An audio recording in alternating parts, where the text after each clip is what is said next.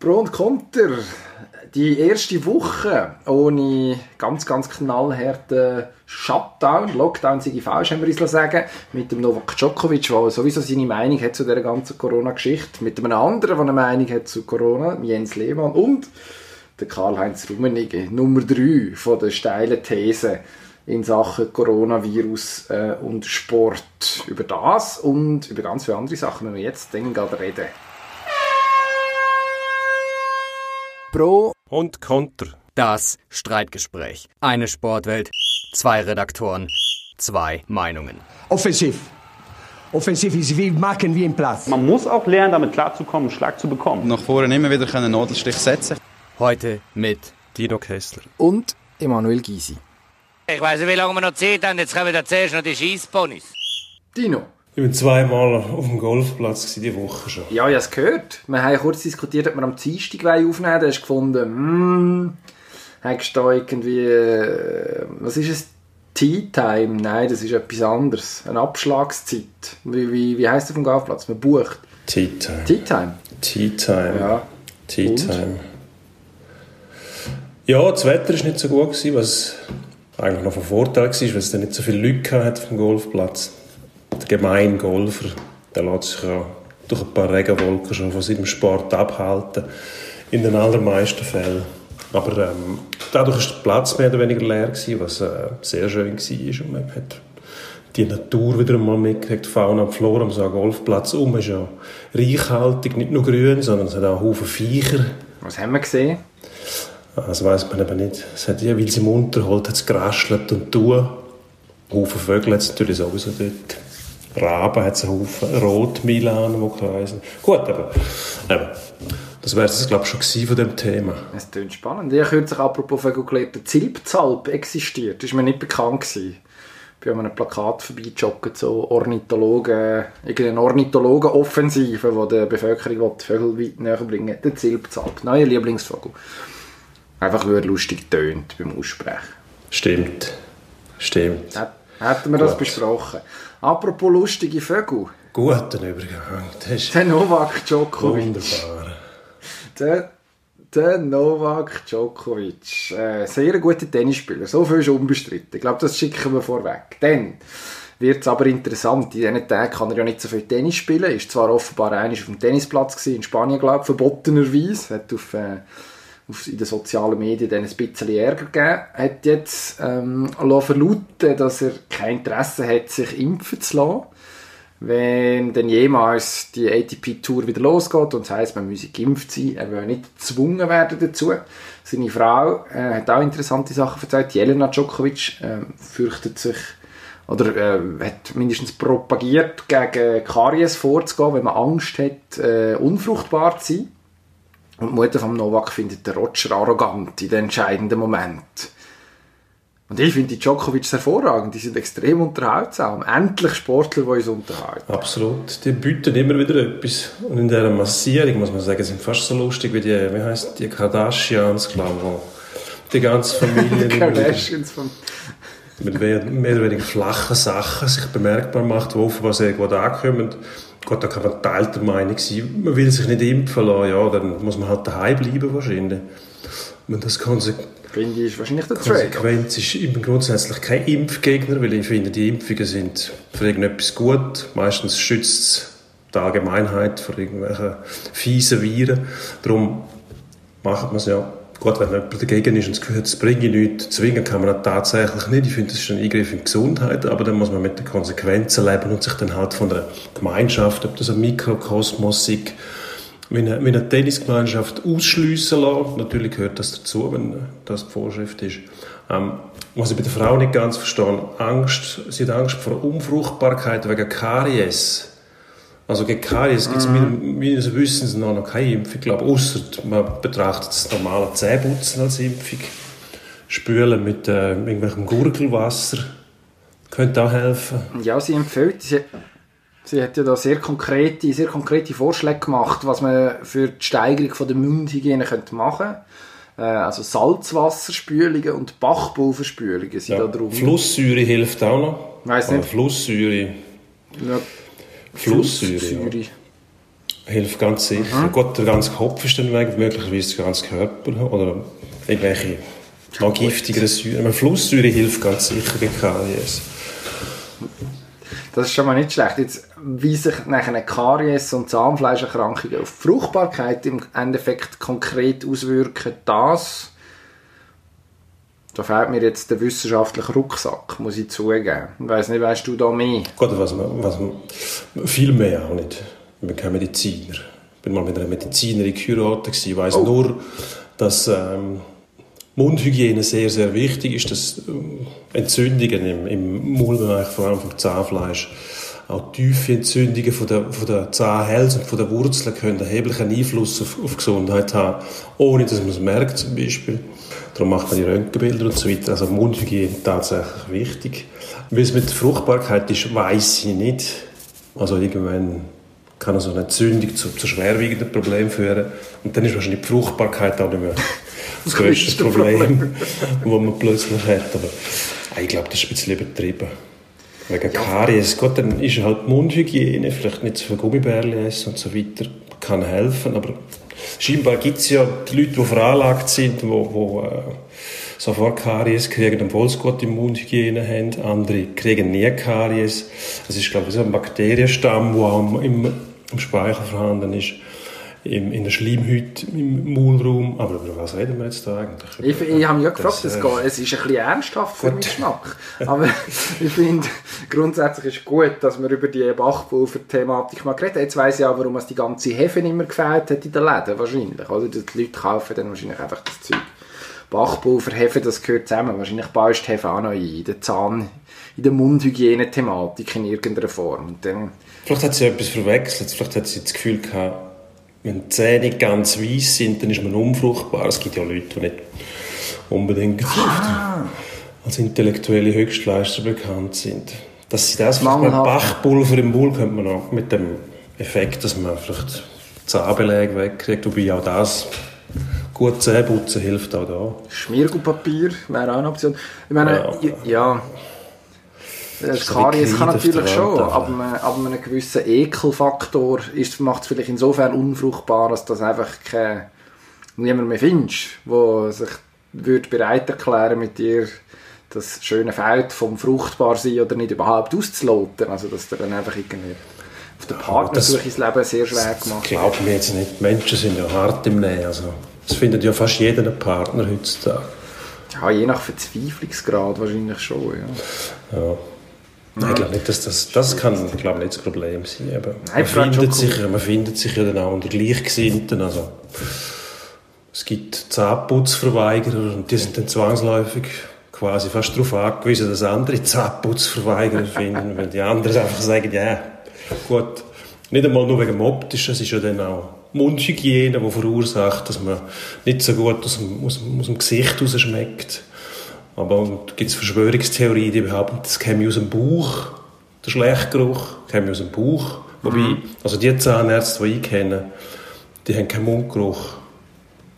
Und Das ist schon mal gut. Das kommt nicht aus dem, also aus dem Bauch. Wäre ein bisschen. Vielleicht wissen die das auch, dass man irgendwie bis muss gurgeln oder so. Nein, meistens, meistens ist es ein alter Pilz, der irgendwo beim Molar hinten sich versteckt hat und dann vor sich hinrattet. Und ich glaube, das verursacht Ah. die schlechten Gerüche. Gerü- Gerü- Gerüche, Gelüste. Gelüste. Meine, meine Lieblingszahnputzgeschichte kommt mir jetzt gerade spontan in Sinn. Eine gute Freundin von mir hat mal äh, zwischen Beziehungen ein, äh, wie sagt man auf gut Deutsch, ein Geschleipf gehabt mit einem, mit einem jungen Mann, wo, das hat ganz nett gewirkt, hat aber bei der ersten gemeinsamen Übernachtung ähm, wo sie zähneputzend aus dem Bad rausgekommen ist, also wie man es halt so macht, so Zähneputzen und rumlaufen, muss er völlig äh, austickt sein und äh, zusammenzuckt und verschrocken und gefunden habe, sie soll sofort aufhören, sie soll sofort zurückgehen. Ich fände es unfassbar grusig, jemandem zuzuschauen, wie er oder sie die Zähne putzt. Das ist das Grusigste, was es überhaupt gäbe. Ja. Ja, Geschmäcker sind verschieden. hat er nicht gehabt. Hat nicht gekippt. Ja.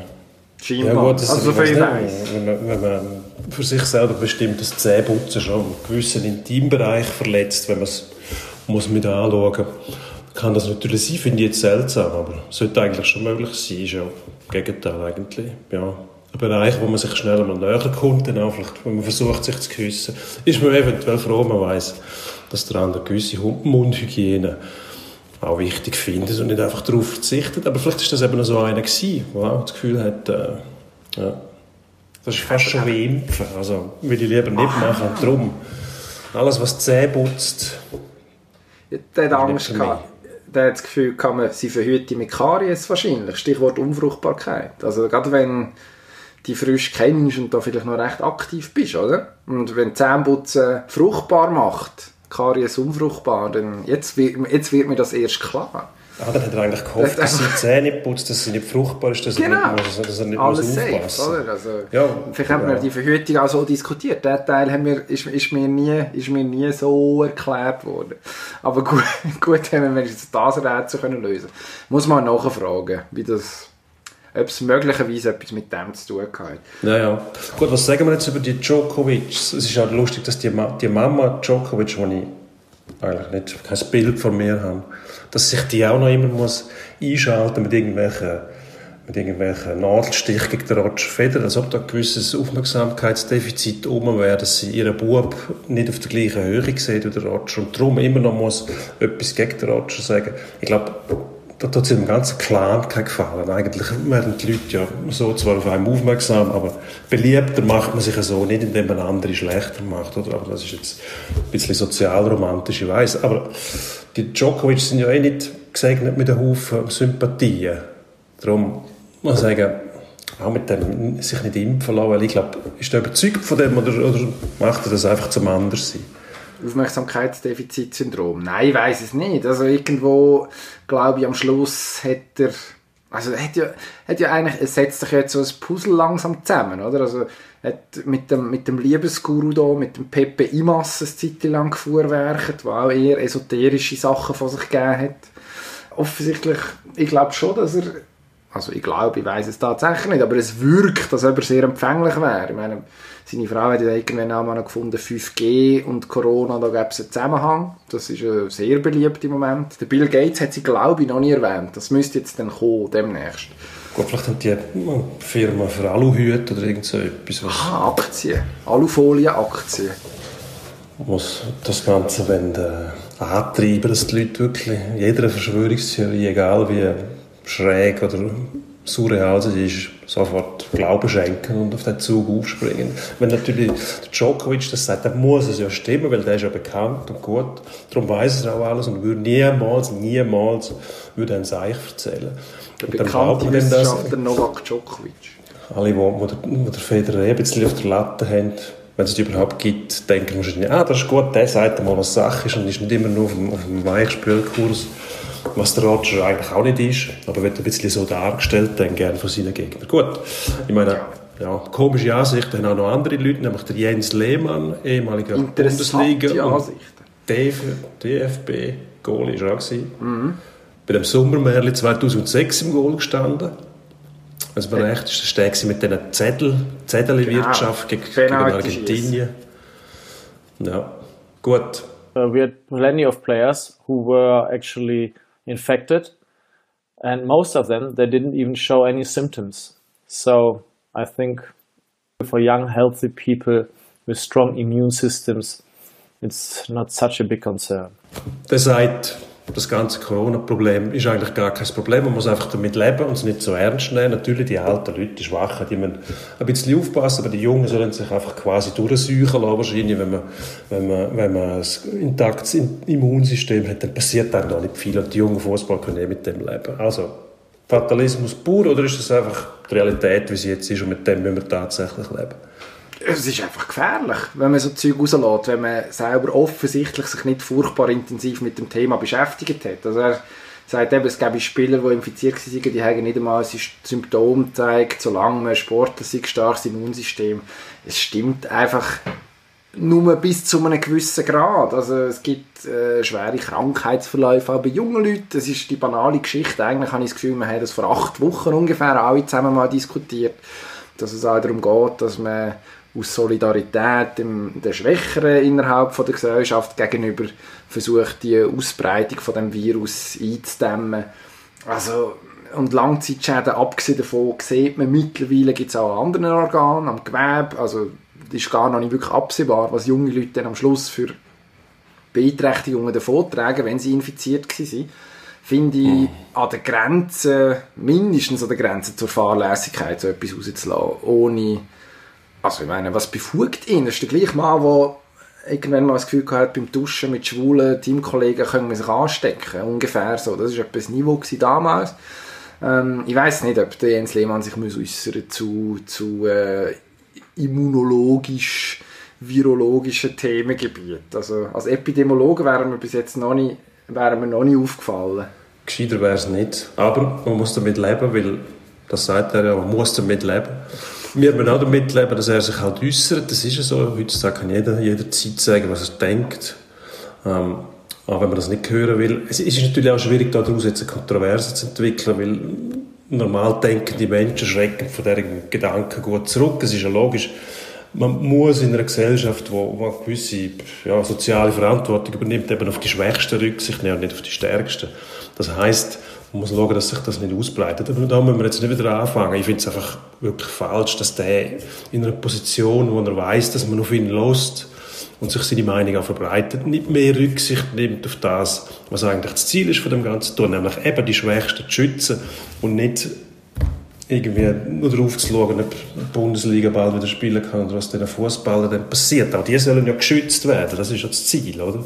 Die will man ja nicht irgendwie opfern, sondern nein, auch die, man will möglich machen, was möglich ist, mit äh, gesundem Menschenverstand und sonst eben nicht. Aber einfach schauen, dass man so, so gut wie möglich durchkommt, das ist Fatalismus und das ist nicht in unserer Kultur verankert. Wir wollen eben Rücksicht nehmen. Darum geben wir natürlich bei uns in der Schweiz auch den Fußgängern den Vortritt, dass sie ja möglichst unbedacht über die Straße laufen. Oder? Das ist ja wieder ein ganz anderes Thema. Aber auch nicht nachvollziehbar, zum Beispiel, weil es gibt es nur in der Schweiz, dass der Fußgänger Vortritt hat. Was? Überall Nein, das stimmt doch nicht. Mal, das stimmt. Kannst du mal also in Deutschland hat er das auch. Nein, das kannst du vergessen. Geh mal auf oh. Köln und, geh mal auf Köln und schau, dort irgendeinen anhalten, der einen Fußgänger kommt, kannst du vergessen. Und das ist auch richtig. Weil der Fußgänger, nein, der Fußgänger muss ja vor allem am Leben bleiben und nicht den Vortritt durchsetzen. Das ist, das ist so Sozialromantik verfehlt bei uns in der Schweiz. Der Schwächste, Schwächste muss, muss geschützt werden. Dabei wird er so geopfert. Also nützt das der Fußgänger, wenn er überfahren wird und nachher heisst, ja, aber der hat Vortritt gehabt. Und wenn Nein, das Verhalten, das Verhalten der Fußgänger so schnell anschaust heutzutage, die laufen einfach über die Straße und schauen gar nicht mehr, was kommt rechnen aber nicht damit, dass sie selber auf das Handy schauen und einfach laufend einem Autofahrer begegnen, der genau das Gleiche macht. Und dann kommt es nur darauf an, wer der knatscht so und wer nicht. Und der Fußgänger hat meistens, gut, wenn er beleibt ist, hat er eine gewisse Chance, dass er wegbounced. Aber in den allermeisten Fällen, außer es ist ein VW Käfer, gewinnt das Auto. Darum, mein Vorschlag, die Regelung muss abgeschafft werden. Das Auto hat Vortritt. Zum den Fußgänger vor sich selber schützen. Weil die Kinder schauen dann ihren Müttern zu, laufen einfach über die Straße, schauen gar nicht mehr, halten den oder nicht, zack. Kaum gehen auf Frankreich, alle platt. Willkommen beim Verkehrspodcast Pro und Contra, Verkehrssicherheitsexperten und äh, Fußgänger Onkel Dino Kessler mit äh, wichtigen Überlebenstipps. Nein, ich finde das hervorragend. Mit dem bewerbe ich mich für einen Sitz im Zürcher Stadtrat. Was ist da die Partei? SP wahrscheinlich. SP, das ist sicher eine gute Idee. Nein, also meine Erfahrung ist lustigerweise genau umgekehrt. Ich, habe ähm, eher die Erfahrung gemacht, dass man äh, in Basel besser nochmal schaut. Schauen, hören, laufen habe ich mal gelernt. Ich halte das für eine vernünftige, ähm, vernünftige äh, Herangehensweise an den Versuch. Der Herr Kessler hat den Daumen auf im Videochat, hervorragend, wir sind uns einig. Ähm, grundsätzlich so eine hervorragende Herangehensweise, wenn man versucht, die Straße zu überqueren. Ähm, wenn man aber zum Beispiel ins grenznähe Ausland geht, also Deutschland meine ich da damit, ja nicht Elsass, dort äh, muss man sich, das ist meine Erfahrung, über einen Fußgängerstreifen nähern, dann wird angehalten, von weitem schon, wenn man überhaupt nicht über die Straße will. Vielleicht ist das die südbadische Gemütlichkeit oder äh, und Rücksicht, die da womöglich in Freiburg und Karlsruhe und so ausgelebt wird. Aber äh, also ich habe mich schon fast bedrängt gefühlt, über die Straße zu gehen, wenn ich es gar nicht wollte, weil die Autofahrer angehalten haben. Weiss nicht. Was hast du denn in der Nähe vom Fußgängerstreifen gemacht, wenn du nicht hast ja, abgewartet. Abgewartet. Was- was hast du da die? Sachen Bis- entwickeln. Bis nichts mehr kommt, das ist das richtige Verhalten. Man geht dann über die Straße, wenn nichts mehr kommt, ist, so ist man am sichersten. Das, ich finde aber, der Fußgänger sollte anhalten und schauen und dann bin ich ganz sicher, dass der Autofahrer dann auch anhaltet. Aber also Normalfall- Fußgänger trampt einfach in die Straße rein, weil er, weil er das Gefühl hat, ich habe eh Vortritt und schaut gar nicht mehr. Und das ist gefährlich, das ist bewiesen. Also, es gibt ja immer noch Unfälle auf der, auf der Zebrastreifen. Apropos gefährlich, Karl-Heinz Rummenigge ist das nächste Thema. Der Karl-Heinz Rummenigge glaubt, es ist da sehr schön aufgeschrieben, an die Kraft der Geisterspiel. Geisterspiel übrigens jetzt auch im englischen Wortgebrauch angekommen, tatsächlich. Also ein, ein, ein schöner Export, der da der deutschen Sprache wieder mal gelungen ist. Ähm, und hat das Gefühl, Made in Germany, wenn die Bundesliga wieder anfängt, werde dann so eine Art, ja, was, ein Gütesiegel. er so gesagt, ja. Also man zeigt, es ist umsetzbar. Ähm, ich weiß nicht, hat er recht? Kannst du ihm folgen im Kalle? Schwierig. Also ich finde es ein bisschen, ich es ein bisschen gar optimistisch, was er da rauslässt. Man hat ein paar Geisterspiele erlebt, man hat gesehen, wie die wirken auf die Leute. Natürlich, ich freue mich jetzt auch, zum, wieder Sport zu schauen. Ganz abgesehen davon, tatsächlich. Aber wenn man die Geisterspiele dann sieht, also die Atmosphäre wird schrecklich sein, das muss man sich einfach bewusst sein. Und wenn man sich auf das freut, was man vorher hat, wo alles noch gut war, dann muss man sich bewusst sein, dass man das nicht mehr kriegt jetzt. Also Geisterspiele sind, sind schrecklich. Und im Fußballstadion ist es noch viel schlimmer, weil der, die Weite, der leere Raum, da kannst du machen, was du willst. Irgendwelche Operettenmaßnahmen, wie beim Golfturnier Masters in Augusta, wo man, wo man Vogelstimmen einspielt, um die heile Welt vorspielen. Also irgendwelche Pappkollegen auf, auf der Tribüne hocken und so weiter und, und Publikumsgeräusche einblenden. Das wird alles nicht funktionieren, das kauft keinen ab. Darum zuerst einmal schauen, ob denn das tatsächlich so ist, dass Milliarden werden zuschauen, wie der Robin gesagt auf der ganzen Welt. Da zweifle ich ein bisschen dran, weil eben, also wie du letztes Mal gesagt hast, man hat ja auch noch, also nicht gegen Paderborn, aber Paderborn gegen, weiß ich, was du für eine Paarung im Sinn hast, wahrscheinlich Hertha. Augsburg, glaube ich. Nein, Hertha, Hertha ist noch schlimmer. Paderborn gegen Hertha. Hertha ist im Moment, glaube das Letzte, was man will. Das ist die unterste Schublade von der Bundesliga im Moment. Wieso? Da kommt der Herr Lehmann und verzeiht wieder etwas Das ist der Herr Lehmann ist dort. Vorher, vorher war der Herr Klinsmann dort, der sich durch die Hintertür verabschiedet hat, der Französische gemacht hat. Plus ist auch noch der Kalu Salu, oder wie er heisst, der sich da wieder mal von der besten, besten Spielerseite gezeigt hat. Ähm, alles hart. Also Paderborn Hertha vor leeren Rängen. Ich glaube nicht, dass da Milliarden zuschauen. Plus, muss man sagen, der Rummenigge sagt auch noch, ähm, jetzt weiß auch der letzte Spieler, um was es, da, was es geht. Und das ist natürlich eine Propagandalüge. Also, das haben die schon genug bewiesen, dass sie nicht merken, um was es geht. Lassen wir das einmal weg. Und ich weiß nicht, die Aussage «Made in Germany» ist wieder ein Gütesiegel. Das würde ja heißen, dass es nicht mehr so war. Von mir aus gesehen hat Deutschland immer, immer eine grosse Qualität gehabt.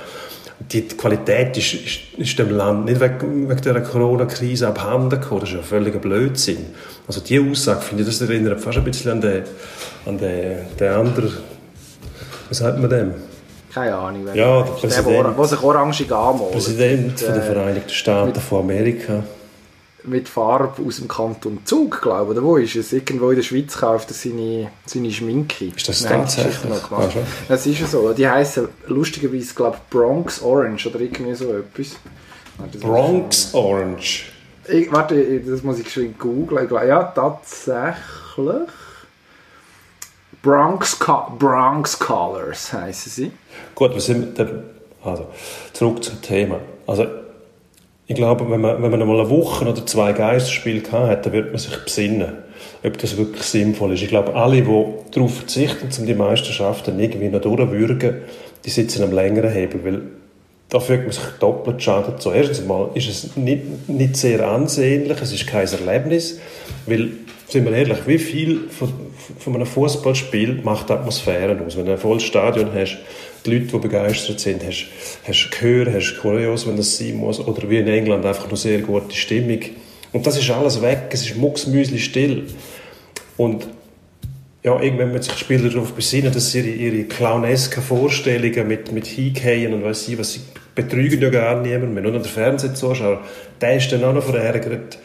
Und äh, dann müssen wir darauf schauen, dass sie nicht zu nah beieinander stehen und, und die so eigentlich noch interessante Rudelbildungen, die sie einander rumschupfen wie sechs Klässlerinnen, die, die sind auch verhindert. Also, ja, wenn es nur noch um den Sport geht, ohne Stimmung, ich glaube, das wird zäh. Sehr zäh. Ich bin sehr gespannt. Also, ich habe nochmal schon die Paarungen nachgeschaut. Augsburg-Wolfsburg wäre am Wochenende. Also ist am Wochenende. Also das stimmungstechnisch schwierig. Düsseldorf-Paderborn, um Paderborn ins Spiel zu bringen. Und äh, Hoffenheim äh, spielt gegen Hertha BSC Berlin. Das ist äh, auch ein Gipfel, Gipfel from Hell. Was man kann sicherstellen der Herr Hopp wird garantiert nicht beschimpft. Wobei ich weiß nicht, ob der Jens Lehmann die Rolle übernimmt, das Hertha Aufsichtsrat, der sich jetzt irgendwie da Prolet, Prolet des Tages möglicherweise kann aufspielen kann. Keine Ahnung, wird man müssen sehen. Ich ich weiß nicht, also bei mir ist die Vorfreude da, Dortmund Schalke offensichtlich äh, der Aufreger am Wochenende, das Derby wo sich schon der ein oder andere, also nicht gerade Milliarden, glaube ich, aber doch die ein oder andere Million Leute wird sich das zu Gemüt führen und mindestens am Anfang darüber wegschauen, dass Geisterspiel halt, ja, stimmungstechnisch ein bisschen schwierig ist. Ich weiß nicht, früher oder später, vielleicht fängt man dann an so Sitcom-Geräusche, wie bei so Sitcoms aus den 80er, 90er ja, ja. Jahren, wo so das Lachen eh aus der Konserve kommt, dass man dann wie so Zuschauergeräusche einspielt. Keine Ahnung, oder? Vielleicht das, eben bei den Golfturnieren merkt man das, das auch sehr gut. Das ist, das ist ja, man muss es ja dann so offensichtlich machen, dass es äh, schon wieder lustig ist. Klamauk. Dann hat es eine Chance. Ja, Klamauk. Klamauk das ist ja sowieso unser Fachgebiet. Klamauk ist wichtig. Klamauk ist sehr, gerade in solchen Zeiten. Eintracht Gladbach am Abend, das ist auch ein guter Match, also müsste äh, ein guter Match werden. Mhm. Leipzig-Freiburg nicht uninteressant. Äh, da ist einiges, einiges botten, wenn du mich fragst. Aber der Herr Rummenigge, ja, ist die übliche Selbstüberschätzung, die der Fußball jetzt in den letzten Tagen schon ja, bewiesen hat, dass er das, dass man sich sehr, sehr gut findet. Ich glaube, so viel, ähm, so viel ist mittlerweile sicher. Also, eben, dass man am Schluss sich dazu verstickt, der Botschafter von ganz Deutschland zu sein und irgendwie zu werben für, für irgendwie Qualitätsware. Also ich weiß nicht, gut, vielleicht hat er das mit dem Dieselskandal noch im Kopf und will jetzt irgendwie VW und was ist Audi, ist glaube ich Bayern-Sponsor. Ähm, wahrscheinlich will er die irgendwie noch rehabilitieren. Kann man probieren, weiß es nicht. Aber äh, interessant, also da gibt es ja dann schon noch die eine oder andere Hürde. Es ist ja noch nicht ganz klar, zum Beispiel, wie Auf- und Abstieg geregelt wird sein.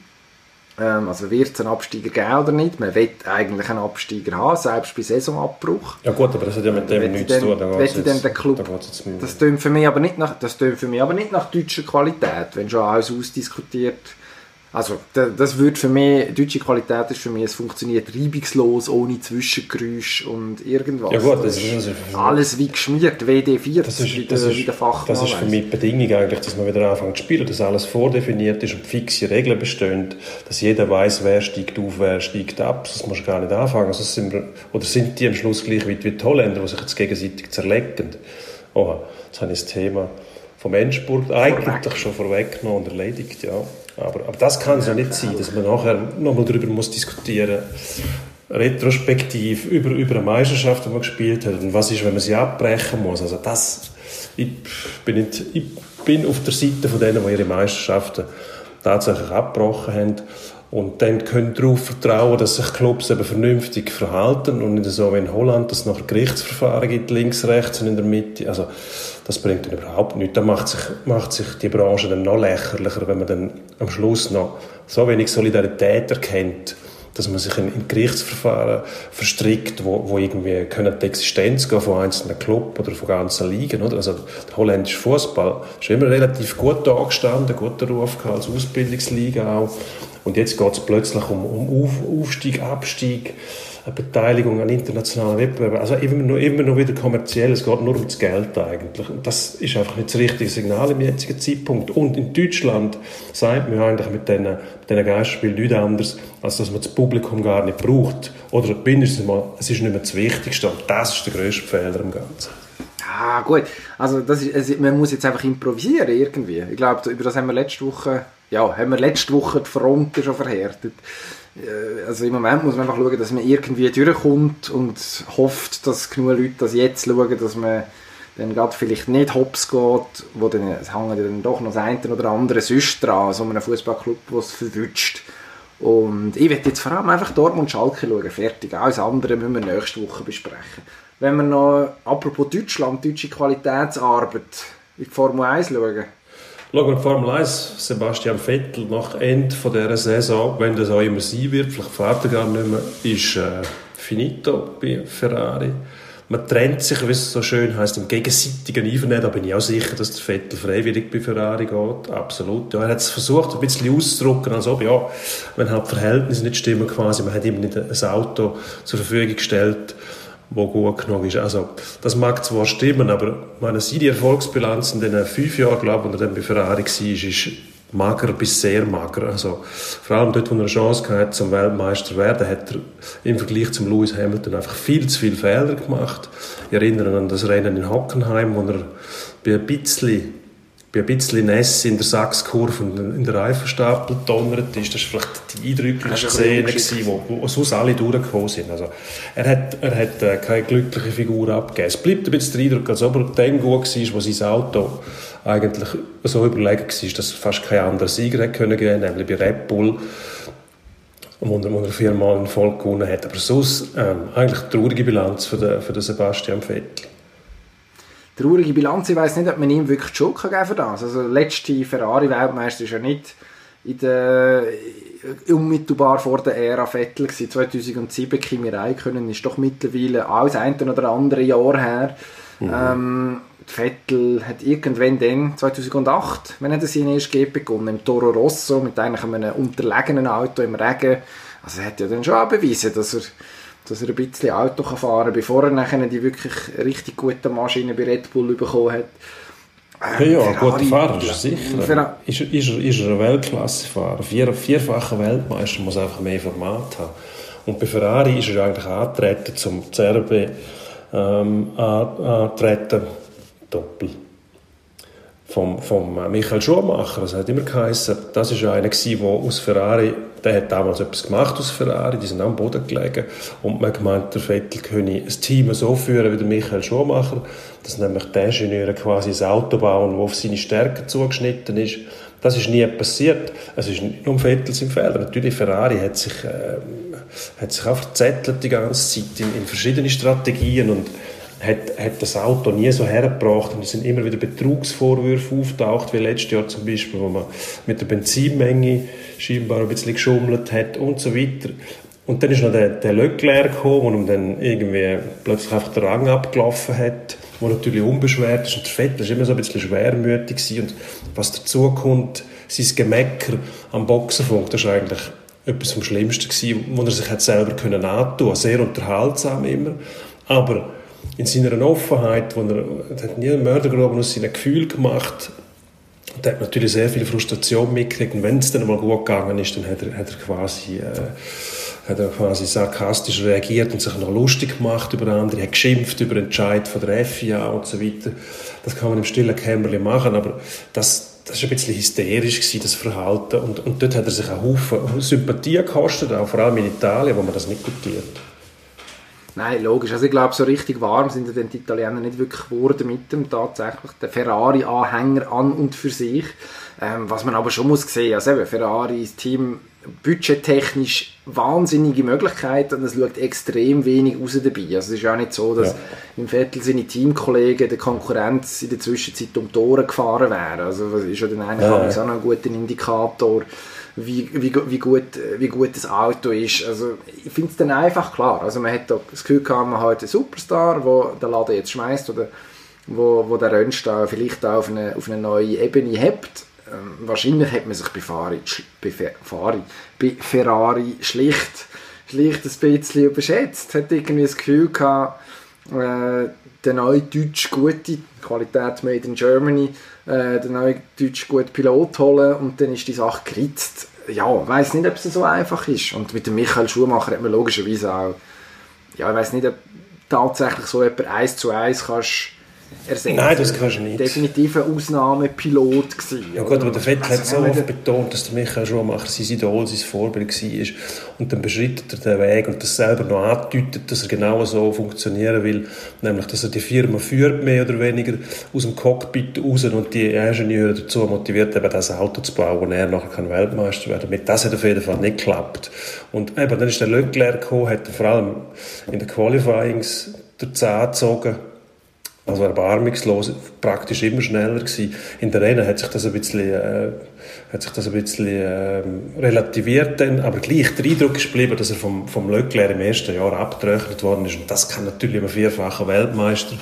Und so beschlagener Pilot, wie es der Sebastian Vettel ist, nicht gut tun, oder? Sein Ruf hat auch gelitten, jetzt wird diskutiert, ob er vielleicht bei McLaren landet, ich glaube, das wäre für den Vettel etwas vom Besten bei einem Team, wo er nicht mehr so im Rampenlicht steht und sich auch damit abfinden kann, dass er, dass er halt nicht gewinnt. Oder er hat natürlich auch das Gefühl gehabt, bei Ferrari muss jedes, jedes Rennen gewinnen. Da.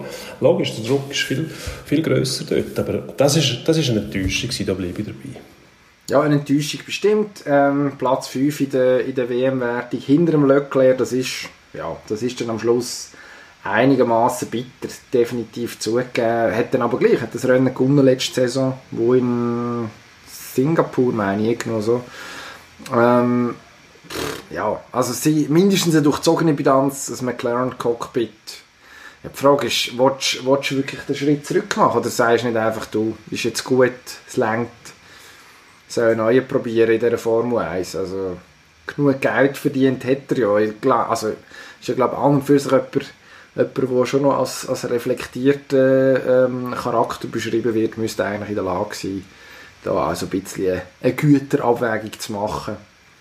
Und äh, Ferrari muss jetzt ich bin jetzt gespannt, was Ferrari macht, oder? Also jetzt wird, ist irgendwie der Sainz gemeldet worden als Nachfolger. Ich weiss ja nicht, ob das die Lösung von einem Problem ist, als Fahrer neben Leclerc. Bleibt spannend. Also das könnte, Also, könnte ein Knacknuss werden von der Leclerc, weil der Sainz, der wird von vielen als einer von der, gut, das heisst bei allen, wie, wie der Golfspieler, aber wenn du schaust im Turnier, jeder, jeder ist der beste Putter, den es gibt und jeder ist der beste Kurzspieler. Und da heisst, jeder Pilot ist einer von der besten Piloten, ja hoffentlich ist der Sainz einer von der besten Piloten, was es gibt, es wäre nicht in der Formel 1, aber er ist tatsächlich einer, der sich eben auch an einem, an einem Teamkollegen kann annehmen und den so richtig schön fertig machen. Und ich glaube, mit seiner Erfahrung könnte dem Leclerc schon noch, schon noch ein paar äh, unlösbare Aufgaben vorsetzen. Also das wäre, wäre eine interessante wäre eine interessante Paarung. Nur aber eben, der Vettel selber, ich glaube, der hat so viel Ehrgeiz, dass er nicht, nicht einfach so abtreten will, sondern dann könnte er in einem, in einem schwächeren Team noch mit guten Leistungen eben für ein bisschen eine Ausnivellierung sorgen und dann sagen, gut, jetzt habe ich noch zwei schöne Jahre gehabt, zwar nicht mehr viel gewonnen, aber ich habe das Team vorangebracht und dann wird er gehen. Gut, jetzt müssen wir glaube ich noch schnell weitermachen. Eishockey, letztes Wochenende, mindestens mal vor dem Wochenende, ein paar Entscheidungen, nein, diese Woche, Montag, ein paar Entscheidungen getroffen. Mindestens mal kurzfristig ist der Abstieg weg vom Fenster. Man kann aufsteigen weiterhin. Das sind eigentlich die wichtigsten Sachen, die man beschlossen hat. Dann gibt es zwischen Playoff, dass man den Strich immer noch stärkt, dass man, dass man die Spannung offen behaltet. Ähm, die einzige Frage, die wirklich noch offen ist, oder die größere, wichtigere Frage, was passiert mit den Ausländern? Bleibt es bei vier oder öffnet man die Schleuse? Hoffentlich bleibt es bei vier. Ja, nichts ändern jetzt, ja, nichts anlängen. Das ist ein bewährtes Konzept. Hat sich jetzt über Jahre definitiv bestätigt, dass es eine vernünftige Lösung ist. Ähm, tiefere Löhne, wenn man tiefere Löhne will, also ich, das ist jetzt ein exklusiver Trick, äh, den ich der Schweizer Eishockey-Sportchef verrate, dann muss man einfach weniger zahlen als vorher. das ist gar nicht schwierig. Ähm, wenn man, also abgesehen davon, ein Gentleman's Agreement hat man ja da auf die Beine gestellt in dieser Ausländerregelung. Dort hat man sich können einigen, dass man sagt, wir setzen nur vier Ausländer ein, nicht mehr. Wenn einer kommt und, und, äh, und das über den Haufen wirft, weil er findet, keine Ahnung, er sei die Reinkarnation von Christian Constantin zum Beispiel, der sich ja um Solidarität äh, nicht unbedingt äh, futiert, Präsident vom FC Sion, ähm, dann ist, ist das Gentleman's Agreement mit der Ausländerregelung vor Gericht nicht haltbar. Aber bis jetzt hat man im Schweizer Eishockey bewiesen, dass man das kann. Wieso kann man sich nicht darauf einigen, eine vernünftige Lohnpolitik zu fahren in Zukunft? Das erschließt sich mir nicht. Ja, das Ähm, versteht niemand. Das, das versteht es tatsächlich niemand, weil die Clubs sitzen ja wie schon ein paar Mal gesagt, sie sitzen am längeren Hebel. Es ist ein Binnenmarkt. Es ist keine Konkurrenz aus dem Ausland da für die Schweizer Spieler. Die Clubs könnten die Löhne diktieren und sie treiben sich gegenseitig in die Höhe. Also sie liefern sich selber der Macht der Spieler und ihren Agenten aus. Das sind selber die Schuld. Wie du sagst, das einzige Mittel ist einfach weniger zu zahlen. Aber dann kommt der Club an und sagt, ich will den Spieler auch. Und dann kommt noch der Club B und sagt, ja, ich will ihn auch, jetzt zahlen wir einfach mehr. Und weil das möglich ist in der Schweiz, weil es Mäzene gibt, die das ermöglichen, treiben sie halt die Löhne auf und das sind selber die Schuld. Und Ja. das Gefühl ist dann aufgekommen, dass man, wenn man mehr Ausländer hat, dass eben die Löhne der Schweizer nachher in den Keller rasseln. Das mag zwar sein, aber das bringt ja gar nichts, weil es geht ja darum, einfach die Lohnsumme zu drücken. Wer denn das Geld kriegt, ist ja egal. Also, es kann ja nicht darum gehen, das Interesse der Clubs kann nicht sein, dass man, dass man den Schweizer weniger Geld zahlt, sondern dass man insgesamt weniger ausgibt für die Löhne. Die Löhne sind einfach zwischen 30 und 40 Prozent hoch, wenn man es vergleicht mit dem marktähnlichen Verhältnis, zum Beispiel in Schweden, Finnland und so weiter, Tschechien. Sehr attraktive Liga. Aber wenn man so viel Geld verdienen kann in der Schweiz, wieso soll man nicht ins Ausland? Man müsste eigentlich die Schweizer Spieler und die Ausländer dazu motivieren, eher in KHL zu gehen, um so viel Geld zu verdienen. Die können sich das zwar auch nicht leisten, aber dort zahlen Oligarchen die Rechnungen. Wer interessiert das? Das kann man eh nicht verhindern, oder? Also die können, ich weiß nicht wie viele hundert Millionen ausgeben, wenn sie wollen. Die haben dort zwar eine Salary Cap, aber eingehalten wird der in aller Regel nicht, weil man da trickst und wer soll die Russen verklagen? Andere Russen, ja, aber machen kannst du eh nichts. Also bei uns ist ja die Handhabe, zum Beispiel bei einem Salary Cap, wäre es schwierig, also kontrollieren könntest du es nicht, du müsstest Lohntransparenz haben, gibt es bei uns nicht, kannst du nicht garantieren, außer du hättest eine Gewerkschaft und hättest quasi einen Tarifvertrag. Dann würde es funktionieren, dann könnte man sich darauf einigen, aber die Spieler bringen ja nicht einmal eine Vereinigung her, wo alle mitmachen. Also, Also bis jetzt ist sie relativ schwach, oder, die Spielergewerkschaft Ja. Schweiz. Das ist auch so das Thema. Wieso? Weil es den Spielern einfach zu gut geht. Die brauchen doch keine Gewerkschaft, wenn du so viel Geld verdienst. Also nicht, ich mag denen das gönnen, dass sie so viel Geld verdienen. Das sind ja nicht daran die schuld. Aber so löst sich das Problem nicht. Und wenn man nachher acht Ausländer hat statt vier, dann zahlt man einfach denen mehr. Auch den Ausländern zahlt man viel zu viel. Der Durchschnitt, also der Durchschnittslohn ist nicht 400'000 netto, aber die, die Besten verdienen 400'000 netto bei uns. Das heisst, die Kosten für den Club von mehr als eine Million, wenn man Quellensteuer, Aufwendungen für Auto, Versicherung und so weiter einbezieht. Effektive Kosten für den Club mehr als eine Million. Das ist viel zu viel. So viel sollen sie in der KL verdienen. Höchstlohn für Ausländer die Hälfte, 200'000. Dann kann man darüber reden. Aber dann ist die Motivation für die Ausländer auch grösser, um eben ins KHL zu spielen, wenn sie so viel Geld verdienen wollen. Oder? Und nicht in der Schweiz eben die Lohnsumme runterbringen, wie du sagst. Ganz einfach, einfach weniger zahlen. Das ist der Trick. Was man sich, was man sich meiner Meinung nach überlegen kann, wenn man ums Verrecken will, mehr Geld ausgeben Salary Cap tendenziell unrealistisch, wobei eben, also eine Liga, die ein Gentleman's Agreement für 13 Jahre durchhebt, könnte man sogar diskutieren, aber ist wahrscheinlich, ist wahrscheinlich hochgegriffen. Ich glaube, die Luxussteuer ist etwa die mal noch ins Spiel gebracht worden, bekannt aus dem Baseball zum Beispiel in Nordamerika, dass die, die mehr haben, ab einem gewissen Punkt, aber muss man mindestens eine ungefähre Lohntransparenz allerdings haben. Aber äh, was, was ich weiss, beim einen oder anderen Club nicht so einfach umzusetzen dürfte sein. Aber gewisse- Lugano. ich weiss nicht, ich- jetzt habe ich nicht so gut verstanden. Ähm, war gerade die Verbindung schlecht. Gewesen. Aber, Ja, ab, ab, aber, eine gewisse, aber eine gewisse Lohnsumme müsste dann jeder Franken, den man ausgibt, zum Beispiel doppelt in irgendeine, auf irgendeine Art abgerechnet werden und das Geld wird nachher denen zugutekommen, die weniger einnehmen. Das würden die Ambris und die Langneus von dieser Welt profitieren. Fände ich grundsätzlich gut. Würde die Liga auf lange Sicht wahrscheinlich sogar weiterbringen. Kann man nicht vorstellen, dass man das umsetzt. Aber Nein, die Bedingung Lang- dafür wäre Lohn, Lohntransparenz. Du müsstest wissen, wie viel das die tatsächlich verdienen. Das kann man, glaube ich, vergessen. Also, das Stilmittel existiert nicht. Solange man nicht einen Tarifvertrag hätte, wo man sich selber kann gewisse Regeln erschaffen und vom Staat in Ruhe gelassen wird. Das ist die Bedingung, oder? Aber eben, die, auch diesen Schritt bringt man nicht her. Darum, ich glaube, es, es geht nur unter Druck, wenn man tatsächlich merkt, so geht es nicht weiter, jetzt müssen wir sparen. Aber es funktioniert dann nur, wenn alle mitziehen. Sonst haben wir noch, nämlich noch den Effekt, den wir in den letzten zwei Jahren eben nicht mehr hatten, nämlich, dass man, dass man quasi zwei Klassengesellschaft hat. Das hat sich wie verwebt irgendwie, die, die weniger Geld haben, gleich können mithalten. So müsste es eigentlich sein. Wenn es da wieder eine Zäsur gibt bei den finanziellen Möglichkeiten oder noch tiefere Zäsur, dann, dann wird es wieder eine Liga geben, wo fünf oben wegspielen oder sechs und, und sechs einfach immer unten. Und das wollen wir eigentlich nicht. Oder? Das wollen wir nicht. Was wir wollen, Pre-Playoffs, finde ich eine schmucke Idee tatsächlich, ähm, dass der sechste, siebte, nein, Blödsinn, der siebte, achte und der neunte und der zehnte ähm, noch eine kurze Best of Three Serie, Serie Best of Three Serie ausspielen, wer die letzten zwei Playoff-Plätze sind. Äh, das ist eine Idee, die ich tatsächlich äh, lässig finde. Finde ich gut, dass man das macht. Leute, einfach das mit diesen Ausländern sein, bitte. Unbedingt. Ja, also, weil wenn man nicht garantieren kann, dass, dass die Lohnsumme insgesamt kleiner wird nachher, also dass die Löhne sinken, dann schädigt man nur im Schweizer Hockey damit. Also es muss garantiert sein, dass man, wenn man mehr Ausländer hat, dass man viel weniger ausgibt. Wenn man die Kosten kann senken um 40, 50 Prozent, okay, dann kann man darüber nachdenken. Aber wenn das nicht gegeben ist, dann nimmt man einfach den Schweizer Platz weg. Und der Effekt wird sein, in der Schweiz werden die Jungen eh schon nicht eingesetzt. Es wird noch weniger Plätze für die Jungen geben. Und äh, das, das muss man unbedingt verhindern. Unbedingt. Was wir auch unbedingt sollten, in Endspurt wechseln. Zügig, sonst wären wir nie fertig heute. Endspurt.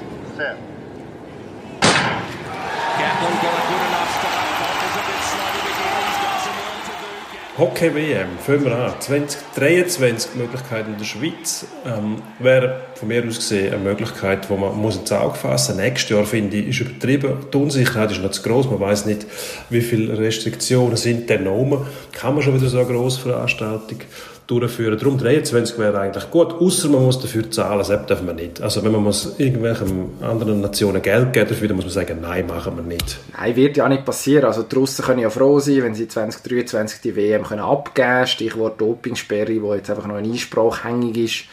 Ähm, eigentlich, dürfen sie keine, eigentlich dürfen sie keine internationalen Wettkämpfe austragen. Hoffen wir, dass dort sowieso hart bleiben wird und dann sollte sich das Problem eigentlich vom allein regeln. Relativ simpel. Also 2023, perfekte Lösung eigentlich. Dann äh, in der NBA, der äh, Gott schreibst du NBA-Gott Shaq, Shaquille O'Neal fordert klipp und klar Saison beenden, verschrotten, fertig, lustig. Sagt er, ist ein bisschen mutig grundsätzlicherweise, äh, ein Mann von den klaren Wort, erfrischend, dass einer von seinem Status ist, er heute äh, durchaus respektierter NBA-Experte im TV, ähm, so klare Worte findet. Aktiven Stars sehen es ein bisschen anders, dort haben sich, ist durchgesickert, dass man sich durchaus könnte vorstellen, äh, weiterzuspielen. Interessante Idee allerdings in der NBA auch ja einen Ort bringen, entweder in Las Vegas oder in New Orleans und dann, äh, nicht in New Orleans, in Orlando und dort eine Art eine Bubble kreieren, wo dann die NBA-Spieler gegeneinander spielen.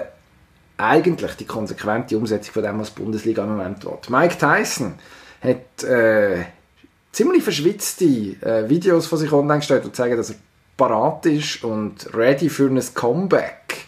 Würdest du schauen, wenn er noch einmal gegen Evander Holyfield kämpft? Sie schauen alles, was Mike Tyson drauf, dran und drin steht, sowieso. Ähm, finde ich einfach ein guter Typ. Der Roger Schawinski sagen, finde ich gut. Aber es geht, glaube ich, da um Showkampf, um mal ein bisschen Geld einspielen für äh, Obdachlose und Drogenabhängige und so weiter.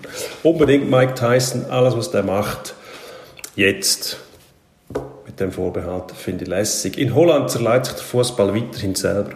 Ja, wird einfach jetzt klackt nach dem Abbruch. Ähm, es, eigentlich ein, ja, weiß auch nicht, äh, ein, ein Warnsignal für alle, die sich jetzt grosse Überlegungen machen, abzubrechen oder nicht. Am Schluss geht es darum, dass man einigermaßen solidarisch ist, egal ob man jetzt die Saison abbricht oder ob man weiterspielt. Ähm, so ein bisschen das grosse Ganze im Auge behalten, wenn man halbwegs heil als Sport durch die Krise will kommen und das Wort zum Sonntag wird auch damit auch gesprochen. Und zum Abschluss auch eine Art Gottesdienst. Am Samstag ist wieder Bundesliga Dortmund Schalke Revierderby Tipp jetzt. Was, wie geht das aus? Also wir als Experten für Zuspitzung und Übertreibung würden sagen, es gibt ein Geisterspiel-Gau, nämlich ein 0-0. Nein, kann ich mir nicht vorstellen. Ich sage Schalke, überraschend. Einer von diesen Clubs, der angeblich ja gefährdet ist, äh, finanziell jetzt in Schieflage geraten, schon durch die Corona-Krise. Schalke schießt sich frei, ja, weil die Herren Witzel und Can bei Dortmund mindestens angeschlagen sind, wenn sie dann überhaupt können auflaufen 0 zu 3. Bitter. Weil, 0 zu 3. logischerweise, das Westfalenstadion, wie wir es extra nennen, ähm, in Dortmund wird leer sein Ähm, dementsprechend Heimvorteil im Revierderby nicht gegeben. Das rächt sich gerade doppelt. So kommt es raus. Ist eigentlich schade, Gut. sorry. Spoiler Alert, hätte man sagen. Ja, gut, können wir Ja. nicht machen. Dumm gelaufen. Schade, ja. Auflösung gibt es nächste Woche. Ja. Die Auflösung gibt es nächste Woche. Und ähm, bis dahin hoffen wir, dass Sie äh, auch unsere anderen Podcasts, Sex bei Fuchs, Fuchs, Fuchs mit Sex, berücksichtigen. Unsere Hightech-Podcasts, die wir haben. Ähm, Wissenschaftspodcast. Durchblick Wissenschaft. würde dir jetzt helfen. Durchblick. Eben der. abonnieren Sie bitte, hören Sie den bei Podcast und äh, Spotify, nein, bei Podcast. Wir bedanken uns definitiv und endgültig fürs Zuhören. Der Herr Kessler hat, glaube ich, wieder zum Golfen abgemacht. Ähm, abonnieren, wieder hören, weiterverzählen. Danke vielmals. Bis nächste Woche.